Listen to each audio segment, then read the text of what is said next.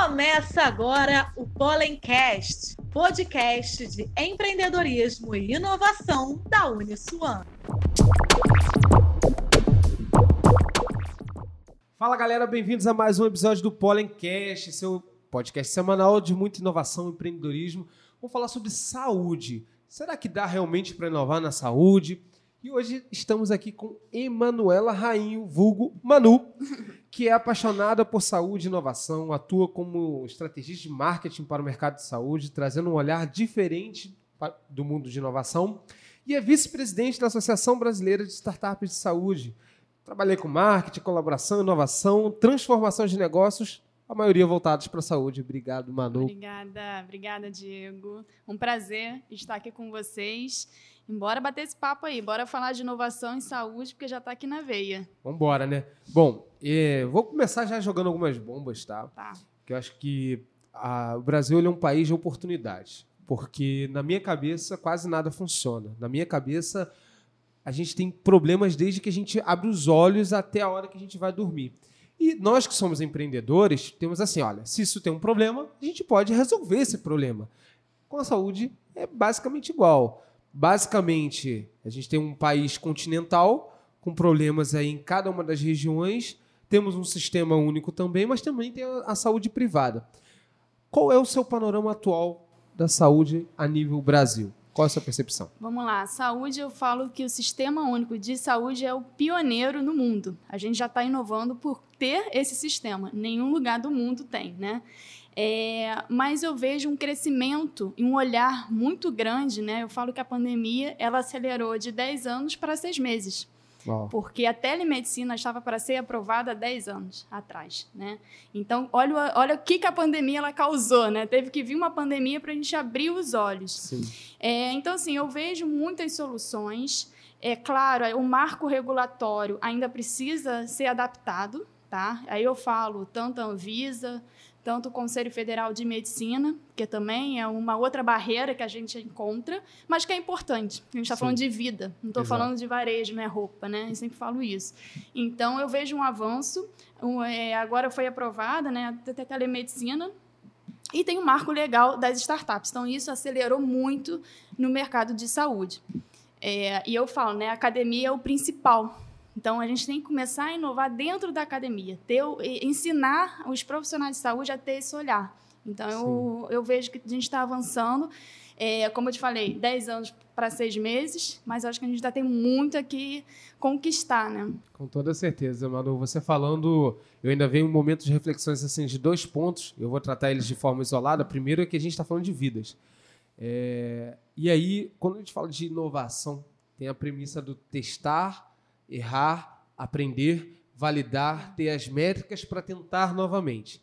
Isso é aquele famoso assim, R, porque na inovação você só vai construir algo se você tentar. E uma das consequências da tentativa é o erro. Sim. Só que quando vai para a saúde, a brincadeira não é assim. Não. Porque a gente está falando de vidas. Ah, vamos inovar, vamos testar aqui essa vacina, bota direto aí no corpo e vê aí se sobreviver, inovou, se não sobreviver, próximo. Não é assim. Como é, lidar de fato com a inovação neste segmento que você não pode testar. Agora, o enfermeiro vai, por livre e espontânea decisão, fazer uma nova forma de aplicar ali a vacina. Não pode. Não. Tem toda uma questão de regulamentação, porque a gente está falando de vidas. Você trabalha num paradoxo do 880. A inovação na saúde. Como é isso? Aí tem a tecnologia, né? Aí a vacina ela foi rápido por conta da tecnologia, a biotecnologia que a gente chama biotecnologia, né? É um exemplo é a vacina, gente, da pandemia. É, foi recorde, porque ensino e pesquisa, na verdade, a pesquisa geralmente para você lançar qualquer medicamento é mais de 10 anos. Tá? De 10 a 15 anos. E aí você fala do investimento, né? Como você vai ter uma startup, você vai ter um investimento agora, você já vai ter o próprio ROI. Não, o investidor ele tem que entender que existe um processo que pode demorar 10 anos para você ter o próprio ROI, por exemplo, porque dependendo do que você está fazendo. Mas a tecnologia, quando a gente fala de vacina, que tem a biotecnologia, ela deu uma ajudada nesse processo. Então a gente teve tempo, foi a primeira vez na história do mundo que a gente teve um recorde é, de aprovar um medicamento, uma vacina em em tempo é, absurdamente rápido, porque levaria 10 anos. No Brasil, em 10 a 15 anos, tá? Lá fora é bem menos. Mas, assim, aí é um pensamento que eu tenho dentro dessa linha, porque a humanidade ela caminha passos muito lentos comparado à questão da evolução tecnológica. Sim. E aí, quando a gente trabalha em Open Innovation, é, entendemos o quão isolados somos em termos de ecossistemas mesmo de inovação. Muito. Porque eu, eu vou inovar numa caneta, eu vou proteger essa inovação através de uma patente e não vou deixar que outros façam igual. Então, alguém vai ter que fazer uma engenharia reversa, alguma coisa assim para chegar no mesmo resultado. E por que, que eu estou falando isso? Porque eu não vi isso na questão das vacinas. É. Eu vi o interesse é, global pela ajuda, é, por res, resolver, por o, problema, resolver né? o problema e, sobretudo, por compartilhar soluções. Olha, se em 10 anos iríamos fazer essa tecnologia fizemos em meses. Isso só foi possível porque todo mundo tinha cientistas com investimento e Isso. compartilhando informação. Se fosse aplicado em outros lugares, será que ainda tinha os problemas que hoje ainda não tem, é, as doenças que ainda não têm cura?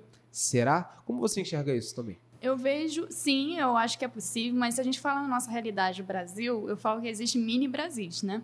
Eu não posso, por exemplo, se eu vou para a ilha de Marajó, onde você eu não posso colocar um totem de telemedicina e falar para ele tomar um remédio A se ele toma a erva que super funciona, é, que seja chá dele, é, que seja. Ele não tem tecnologia, né? Então, assim, eu acho que a gente precisa também identificar a dor do paciente local. Sim. Eu concordo que você poderia acelerar se a gente conseguir com a vacina, mas eu acho que ainda tem muita coisa para a gente avançar. E depende muito se é uma doença rara, se não é. Então, tem, a saúde é muito ampla né? É, eu até fiz um manifesto agora no Dia Mundial da Saúde. Eu perguntei o que é saúde para você, para criança até idoso, e foi impressionante a percepção das pessoas. Totalmente diferente, é né? muito diferente. Cada público, cada. Então a gente tem que tratar player. o ser, né? É Como isso. a gente falou, é vida, é ser humano.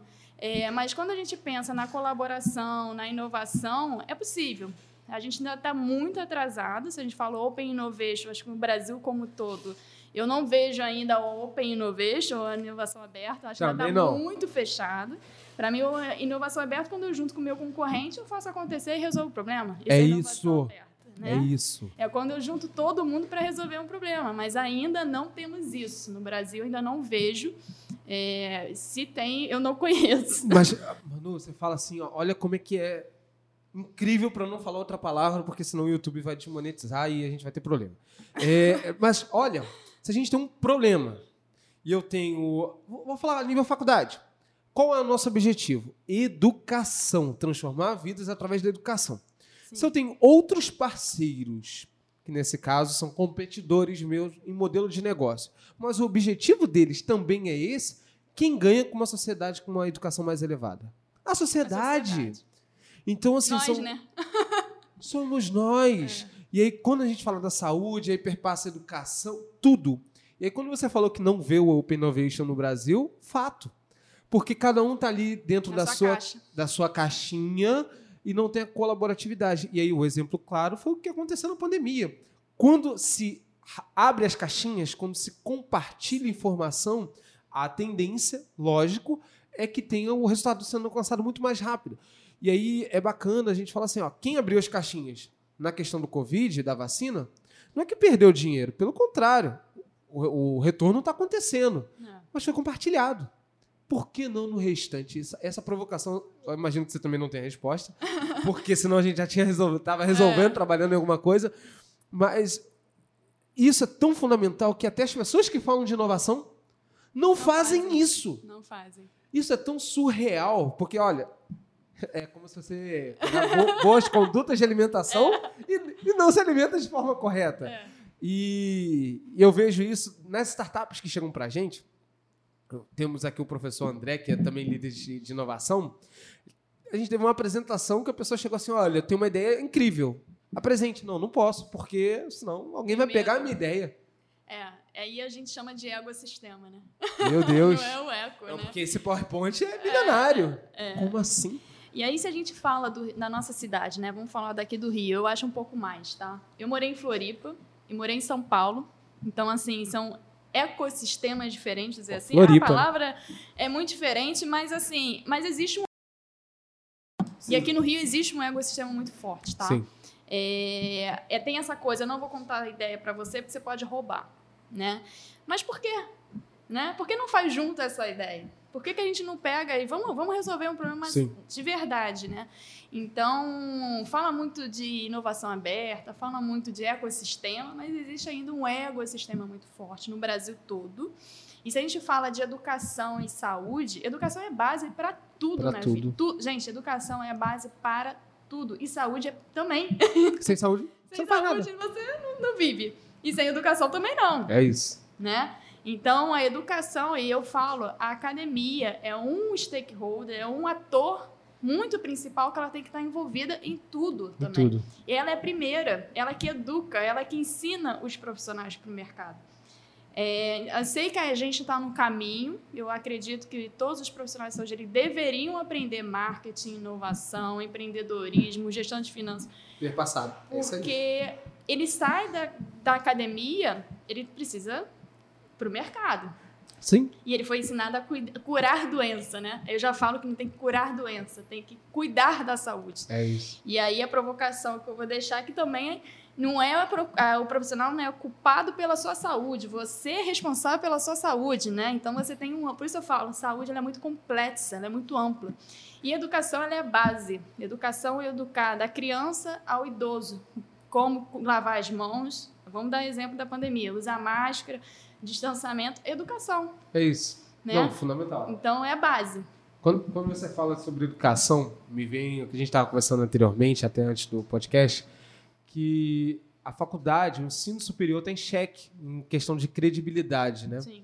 E a gente até fez algumas provocações anteriores, até com o próprio reitor aqui, que essa discussão é válida. É até que ponto eu fico só na teoria, até que ponto eu tenho que ter a prática junto.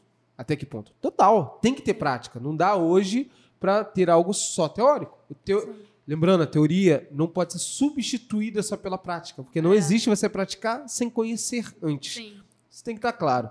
Mas quando você vem assim, eu, eu escuto muito isso, a gente quer dar inovação, há uma crença do. Que faculdade? É. Vai, faculdade? Nada. Vai, vai YouTube. E de fato, o conhecimento ele tá, tá, ele tá disperso pela sociedade. Ele existe lá. Primeiro, ele não está organizado. Esse já é Esse um é grande ponto. problema. É. Segundo, o que você encontra de fato é verdade? É algo cientificamente comprovado? É certo? Olha, organização, confiança. E o terceiro, que eu acredito assim ser um grande diferencial, é o network que você vai fazer dentro da- da- do local de sala de É o aula. primeiro laboratório. E ponto. É. Quando as pessoas falam assim, ah, mas o- a confiança, tá, eu cito muito a área da saúde. Porque é uma área que eu não vejo. Imagina, chegou, ah, você, ok, YouTube, tem aqui, essa pessoa se formou aqui na Uniswan ou qualquer outra universidade com louvor. E tem esse outro que domina todos os tutoriais do YouTube sobre tudo. Escolhe. Eu duvido que essa pessoa vai escolher o segundo. É. Eu duvido. E é muito, é até importante se falar isso, né? A gente tem os médicos, né, de mídias, né? Agora a gente está tendo muita caso, enfim, tem muita coisa acontecendo. É, mas quando você fala assim, eu acho que o papel da academia de juntar e fazer inovação aberta é importante, porque qual é o problema da saúde, né? O ecossistema da saúde. A gente tem problema de, de comunicação muito forte. Tá? Sim. Dentro de um hospital, troca de plantão, é médico que não consegue falar com enfermeiro, enfermeiro não consegue falar com farmacêutico, que você está ali no meio. É, tu- tu- assim, é muito complexo, né? A gente tem muitas, muitos atores, mas como que eu faço de fato uma comunicação completa entre eles? Então, dentro de um hospital, é milhões. Exato. Tantas vezes se trocou de, de médico e você repetiu a mesma coisa para vários deles, né? Como integrar isso, é, né? como integrar. Isso é um desafio. A inovação pode estar aí, a tecnologia pode ajudar nisso e está ajudando. Já tem algumas coisas acontecendo, já estão meio que fazendo teste. Mas acho que a mentalidade é o primeiro ponto, né? Eu sempre falo que primeiro ponto, por isso que eu falo que a educação é a base, porque ela desperta. Primeiro eu preciso conscientizar que aquela pessoa, aquele profissional, ele precisa ter essa mentalidade, É né? isso. Então, existe, a telemedicina tá aí, tem, eu falo que é médico Uber, médico táxi, né? Você pode, você vai ter isso. Você Sim. vai ter o paciente Uber que vai usar a telemedicina e vai ter o paciente táxi que vai lá no consultório e vai fazer e tudo bem. E a gente tem que estar pronto para isso. Nós, consumidores, mudamos. Sim. Então, a pandemia, de novo, a pandemia ela veio falar o quê? Você precisa da sua, cuida de, da sua saúde, porque Exato. senão, primeiro você, depois o outro. Use máscara, lava Sim. sua mão, né? Então, o fato é que o médico também precisa ter esse olhar, É isso. né? Fala muito de jornada do paciente, não sei se você já ouviu falar, jornada do cliente, né?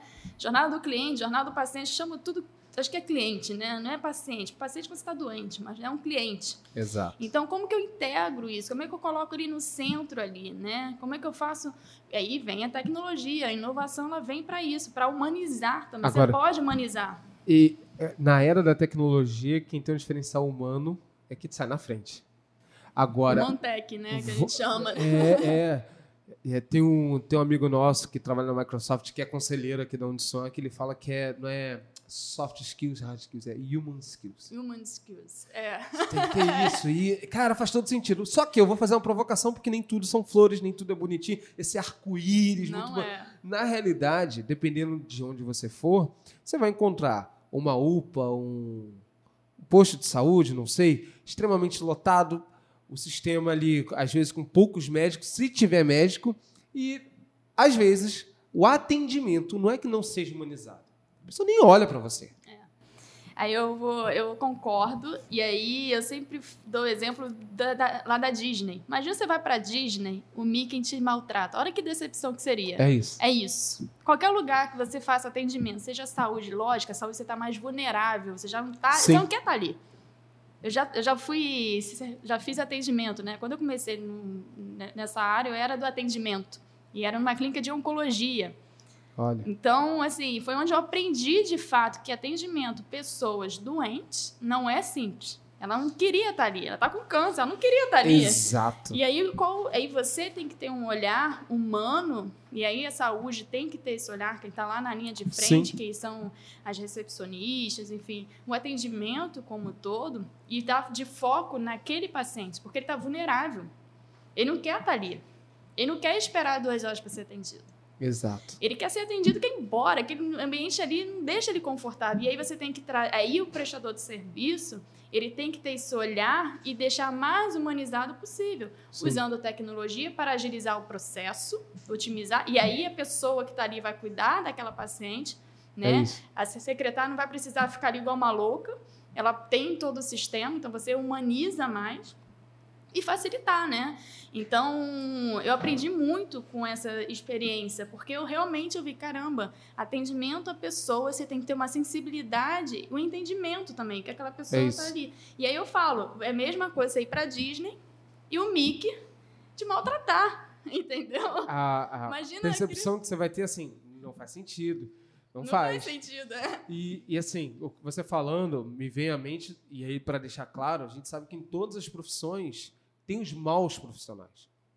Então não é, olha, quem trabalha no UPA. Não. Não. Em todos os lugares, não importa a rede que você for, pode ser que tenha profissionais ruins. E aí eu não sei se é a pessoa está no mau dia, não sei. Sei que isso não pode interferir no atendimento, porque quando pessoas falam com pessoas, gera um encantamento, né? Que a gente está atrás quando fala-se sobre o atendimento Sim. em modelos de negócios inovadores. Tem que ter. É, UX. Fala que o Nubank. Qual é o diferencial tecnológico do Nubank? Nenhum. Nem, nenhum. Eles têm um encantamento do cliente. Foi a primeira vez que um banco falou para o cliente, falou, Oi, tudo bem? Estou aqui para te responder. De forma rápida. Pessoas, através da tecnologia, encantou por um serviço. Cara, um serviço. que é Cartão de crédito. As Não pessoas muita renda, né? as pessoas faz- fazem tatuagem, eu fico assim, "Uau", mas é aquilo. A gente está numa, numa fase da humanidade que ninguém para para dar atenção. A atenção é uma moeda muito cara hoje em dia. Tanto é que, se você fizer um vídeo na internet com mais de 3 segundos e não prender, a pessoa vai fazer, passou, já era. Outro, outro, É. outro tema. Então, a atenção é uma moeda muito cara. E quando a gente vai para um período de extrema vulnerabilidade na vida da pessoa quando ela está doente, que dificilmente, e aí eu mesmo, né? Sim. Desculpa, tô errado. Mas assim, eu não procuro o médico, olha, tô bem. Agora, se eu tiver mal, Você vai vou procurar. procurar. E é o que a maioria acredito que faça. Educação. Nós fomos criados assim. Sim, e aí chego lá, vai lá. Oi, então Oi. aqui é uma virose. É, co- Infelizmente, isso acaba sendo muito comum. Sim, é, e exatamente, assim, eu também sou CMO da WedsMed, né, que é uma empresa de inovação, de comunicação em saúde. A gente fala que a gente hackeia o negócio de, de saúde, exatamente isso, a gente ensina os profissionais é, ou os, os, empreendedores nessa jornada. É, tem que ser completa. Eu não é posso deixar furo. Ela não é linear. não é. Ela tem um gap ali. É esse Sim. gap que eu preciso entender e dar um médico alinear, senão não consegue, né? É, mas assim, é isso. Somos seres humanos. Tem uma, tem uma parte muito cultural que a gente só vai ao médico quando está sentindo alguma coisa, quando está doente. O médico só te atende quando você está doente. Não tem Sim. uma prevenção. É, mas está mudando. Né? A nova medicina está vindo aí, saúde integral, tem muitos, muitos hábitos saudáveis também, né, que estão é... ajudando de maneira assim. E não é só médico, né? Um profissional de saúde ele é composto por muita gente. Tem nutricionista, é tem dentista, tem ortopedista, enfim, tem muitas áreas. É, e a enfermeira, por exemplo, Sim. que é fundamental em todo, todas as áreas. E é isso, como que elas trabalham junto, colaboram juntas, né? E como que a gente faz inovação? Porque inovação não é tecnologia.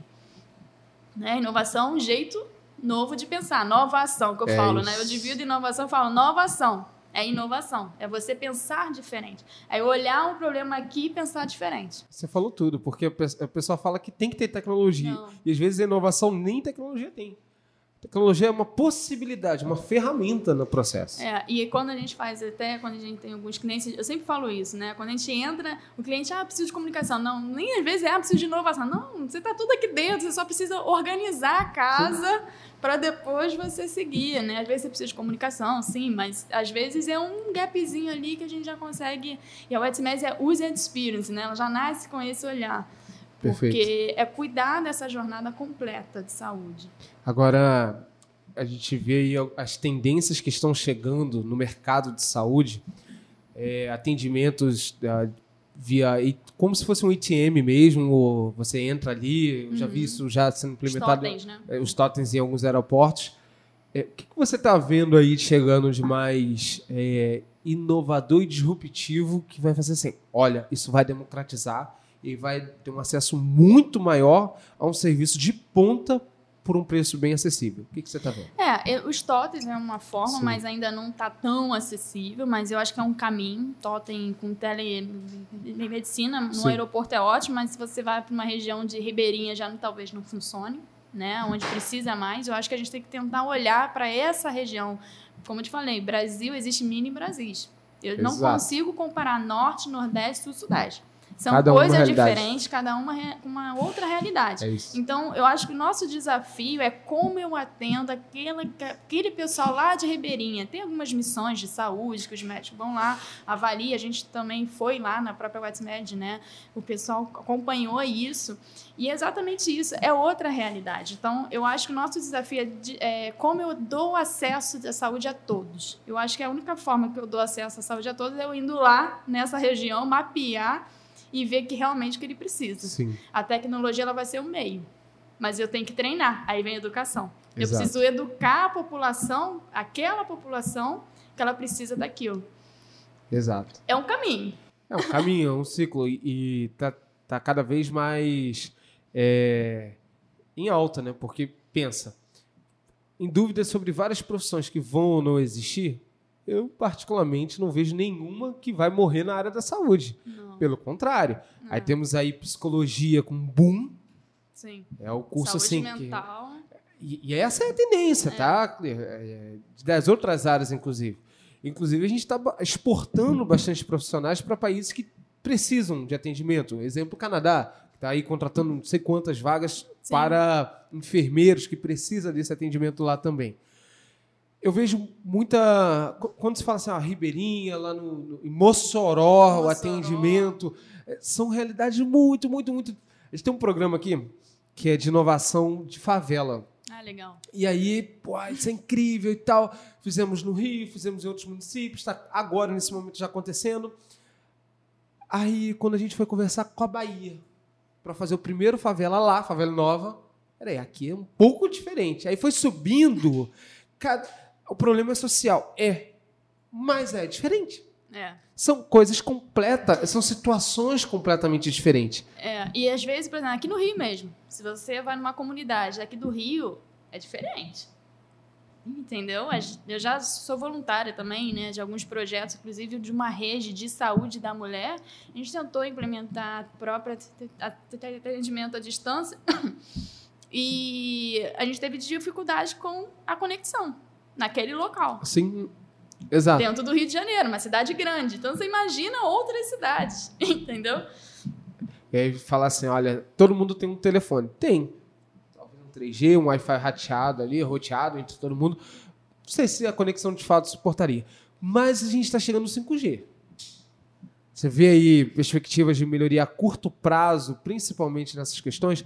Eu vejo muita possibilidade de cirurgias sendo teleguiadas por médicos, inclusive fora do país. Como você vê isso? Eu acho que ainda é longo prazo. É longo eu prazo? Acho, na minha percepção, assim, eu acho que a gente 4G ainda está muito, não é, é que a gente volta, acesso a todos, realmente ainda não temos, né? Como você fala, ah, todo mundo tem um celular, aí tem um monte de apps de saúde, por exemplo. Tá, mas você sabe se a capacidade dele, será que precisa eu criar um aplicativo?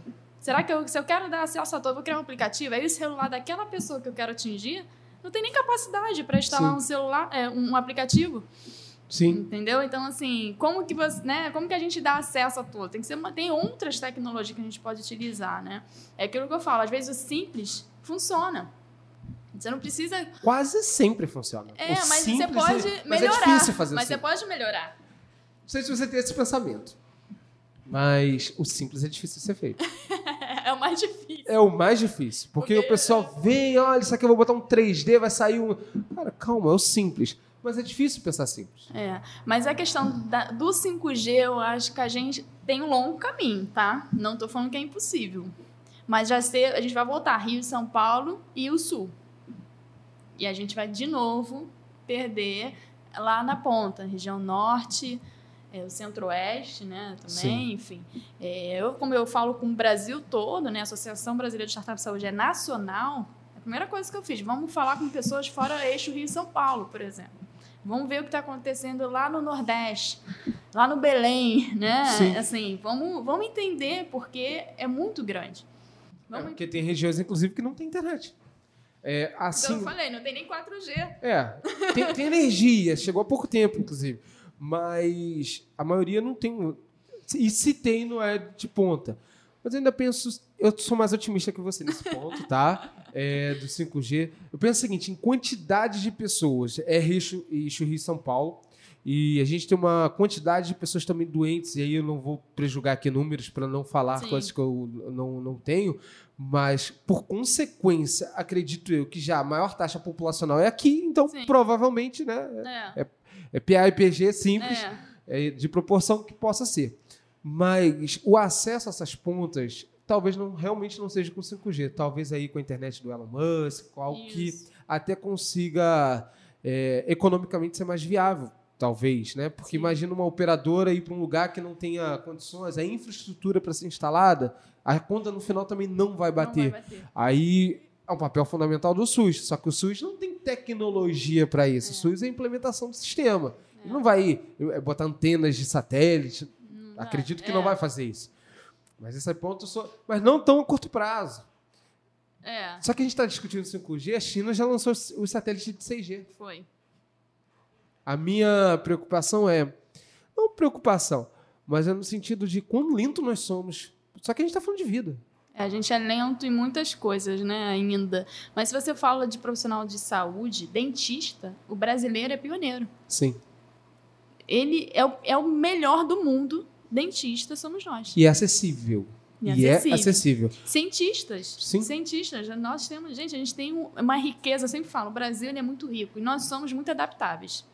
Isso eu posso garantir que a gente já viveu tanta é, coisa o tempo que a gente... todo, que mora no Rio de Janeiro é, Não, é criado para então, é isso. A gente ria né, tá tendo, pode estar caindo caos. o mundo, BRT parar, mas tá todo mundo rindo ali. Tá tudo Sim. certo a gente é, foi criada assim, né? E quando a gente fala, né, assim, a gente mapeia os stakeholders, né, os atores, Sim. né?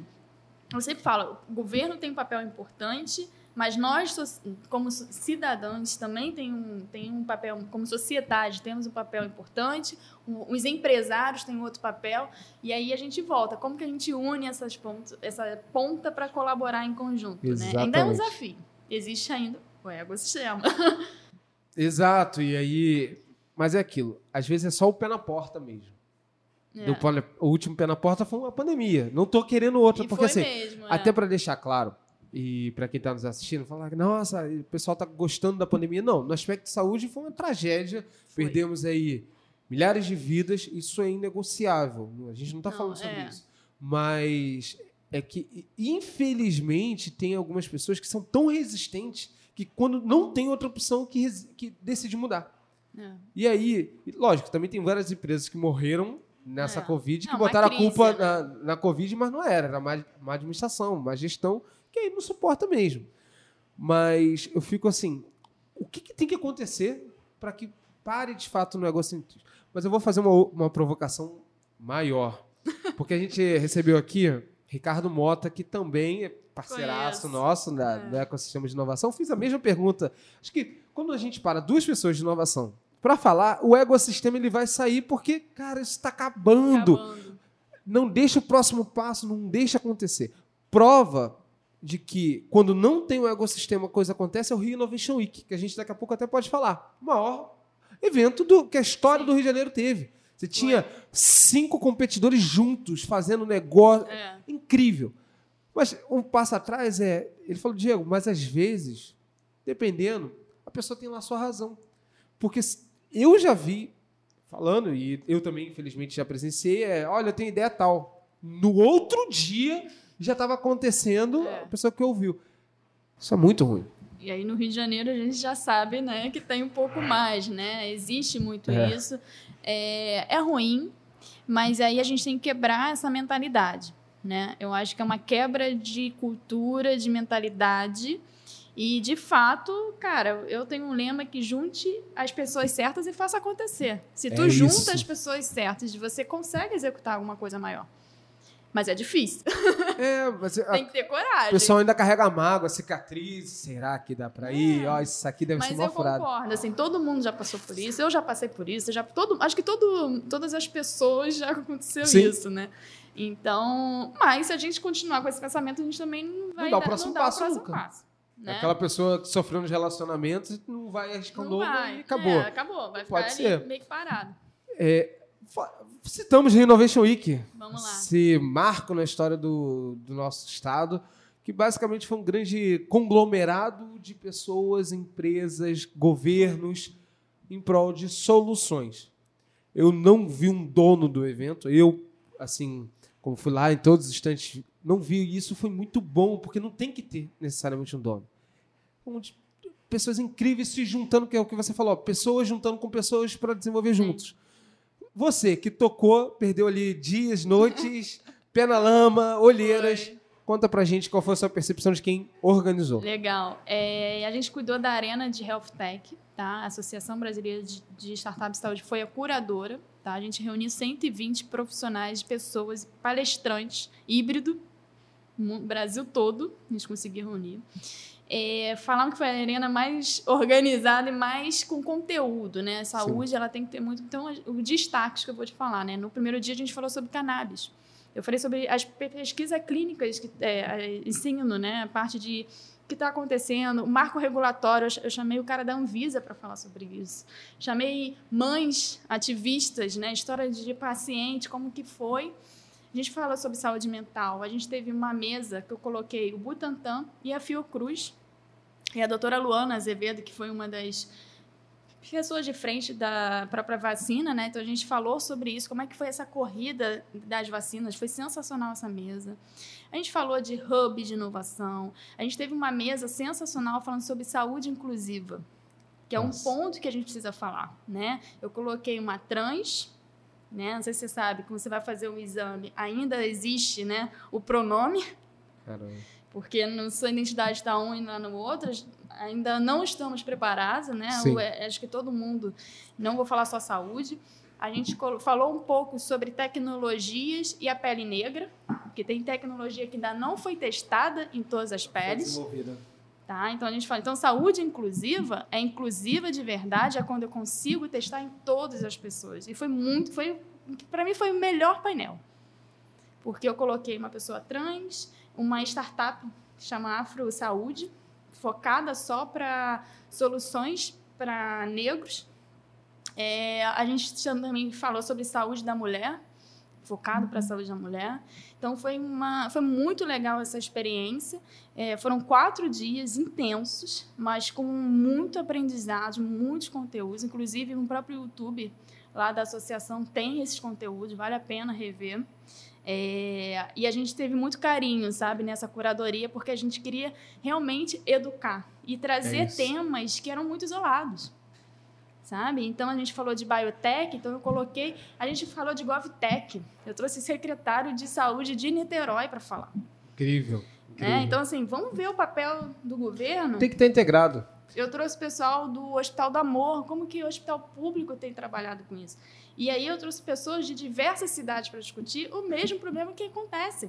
Eu, é, então, assim, o Marco Bego, da, lá do Hospital das Clínicas de São Paulo, Guilherme, Hospital do Amor, de Barretos. E aqui do Rio, a gente trouxe o secretário de saúde, a gente trouxe outras pessoas é, da gestão pública. Sim. O, o problema é único. é único. É único, né? A gente percebe que todos eles têm os mesmos desafios. E aí, por que não juntar para dar a solução? Se por todo mundo tem o mesmo problema, né? Mesmo problema. Tem a chance de chegar muito mais rápido se juntar-se, mas é tão difícil fazer isso no dia a dia, né? Ah, muito. Então tá fazendo. A gente, a Galera, vamos fazer um grupo no WhatsApp. Aqui, ó, manda o grupo, o problema no grupo, que a solução tá ali. Sempre, é. Não, a gente não consegue no dia a dia, mas um pouco. Se você fizer uma vez. É. Já, isso a, a sementinha foi plantada. No próprio Renovation Week, né, que foi um marco na nossa cidade, acho que foi um marco na Sim. nossa cidade, né, virar um evento tipo Rock in Rio da inovação, como eu chamei, que é um Rock in Rio da inovação. Fato é, alguém precisou dar o primeiro passo. É né? Então, é continuar. Eu acho que é, foi muito bom essa, muito boa essa experiência, né? Porque a gente teve essa oportunidade de realmente gerar um marco. Eu como carioca, né? Já eu vivi em São Paulo, eu vi, eu fiz isso lá em São Paulo. A gente fez a Sim. cidade do futuro, né? cuidei da parte de saúde. Foi fantástico, por que não no Rio? E eu sempre tive essa vontade, né? De fazer aqui no Rio, então teve o Rio Innovation, que foi muito bom. Espero continuar, né? Espero que a gente não perca essa oportunidade, essa vontade de gerar negócio e quebrar esse paradigma, né? Que nós sim trabalhamos, né? O carioca, né? Não, o carioca só quer praia. Não, gente, a gente trabalha. Muito! A gente tem grandes empreendedores. Muito. Não vamos sair daqui vamos para São Paulo. É. É, como empreendedora, a gente perde muita gente, né? Funcionários vão para São Paulo. O boom, inclusive, é, Portugal vive um boom de brasileiros lá, Portugal. mas a mais da metade dos brasileiros que lá estão são cariocas. Então, assim, é. é. cadê as nossas mentes brilhantes? A, porque se fugir os nossos, as pessoas boas, não estou falando que existe ruim e tal, mas eu estou falando de quali qualificação mesmo. Até tá? a economia do governo, né? É Nossa, é né? Brasileira, é. como todo. É isso. É, são pessoas, gente. Não é empresa. Empresa, não, empresa é empresa. Pessoas. Mas é. uma empresa é formada de pessoas. Se você tem as mentes brilhantes saindo do, do Estado, saindo do Brasil, quem perde somos nós. Sim. Não, e assim, eu mesma, né? Saí daqui do Rio, fui pra, eu fui para São Paulo, fui para Floripa que foi muito bom, que eu abri a minha Sim. mente também, uma outra experiência. Mas é isso. Mas será que eu precisava sair daqui? Será mas que... É, toda hora alguém fala assim, cara, o que você ainda está fazendo no Rio? Todo mundo pergunta, ah, né? Tô no Rio porque é o Rio, pô. Como assim? Mas é. Mas é, o Rio Innovation foi esse marco. Não, a gente é consegue fazer um evento grande, competindo com qualquer cidade. E assim, e o Rio é vitrine. Claro. Não adianta. Né? a gente é carioca, a gente pode falar porque é isso mesmo. Rio de Janeiro é vitrine mundial. Tudo que você faz aqui marca. E é isso que a gente, como carioca, temos que é, aproveitar Sim. isso. Né? Se a gente falar da história do Rio, a gente vai ficar aqui até amanhã. Né? Como a história, então, nem se fala. Exatamente. Né? É, é, pegar o bom do Rio, né? Eu acho que é, é isso. Ah, governo A, B, C, aconteceu isso, ok, aconteceu. Mas como que a gente faz para mudar? É um Innovation para a gente juntar? Pode ser. Problema a gente tem. Vamos, é. vamos resolver? É, é isso. isso. Então, eu acho que eu fiquei muito feliz, porque eu acho que foi um marco.